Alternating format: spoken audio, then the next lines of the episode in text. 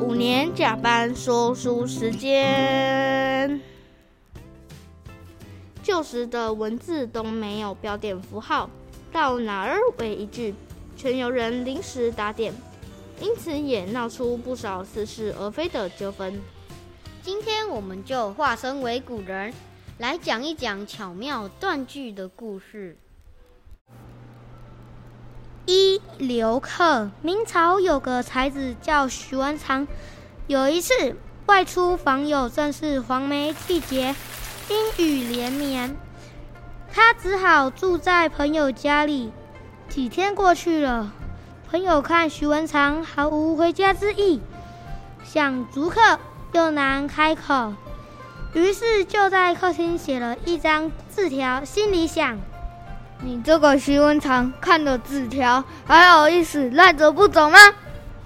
不一会儿，徐文长信步来到客厅，看见纸条。心里默念道：“下雨天留客，天留我不留。”他明白了主人的用意，随即想了想，然后在纸条上加了标点，变成：“下雨天留客，天留我不留。”一字未变，意思完全相反。主人见了，反而脸红了。二财主娶媳妇。从前有位秀才给一个财主家的儿子送媒，财主家看完介绍信后欣然同意。他认为此女马脸无，头发乌黑，皮肤白白，痴痴纯情，不论聘金少不了。这么好的条件哪里找？但娶回的新娘竟是一个麻子，黑脸秃子。于是找秀才理论去。秀才说：“我在信中写的清清楚楚、明明白白，此女马脸，无头发，乌黑皮肤，白白痴痴，纯情不论，聘金少不了，一字不差呀。”财主有苦难言，找老婆还是要眼见为凭。三游子的家书。有个年轻人出外做生意，半年未归，家里老父老母很是牵挂。终于有一天，父母收到了孩子的信，母亲读后伤心落泪。母亲读的是：儿子的生活好痛苦，也没有粮食，多病，少挣了很多钱。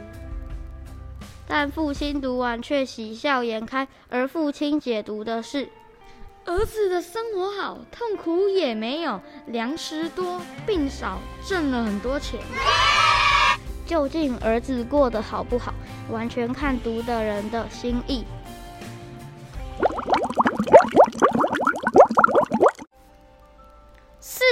小便告示牌，有一户人家房子旁边有一块荒废的土地，过路的行人时常因为内急而到屋旁转角处的围墙边。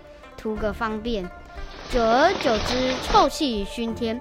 因此，屋主就在墙边树立了一块告示牌，上面写着：“过往人等不得在此小便。”几天过后，屋主再去查看，结果非但没有遏止这种缺乏公德心的行为，情况反而更加严重。正当百思不得其解之时，他看到告示牌，不知被何人在上面加了标点符号。过往人等不得在此小便。主人看了之后，简直是哭笑不得。只差了一个标点符号，意思却相差甚远。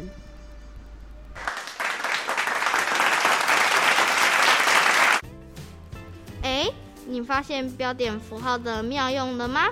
我看是误会大了吧。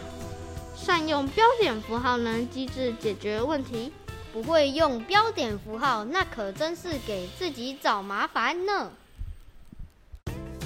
五年甲班说书时间，我们下次空中再见。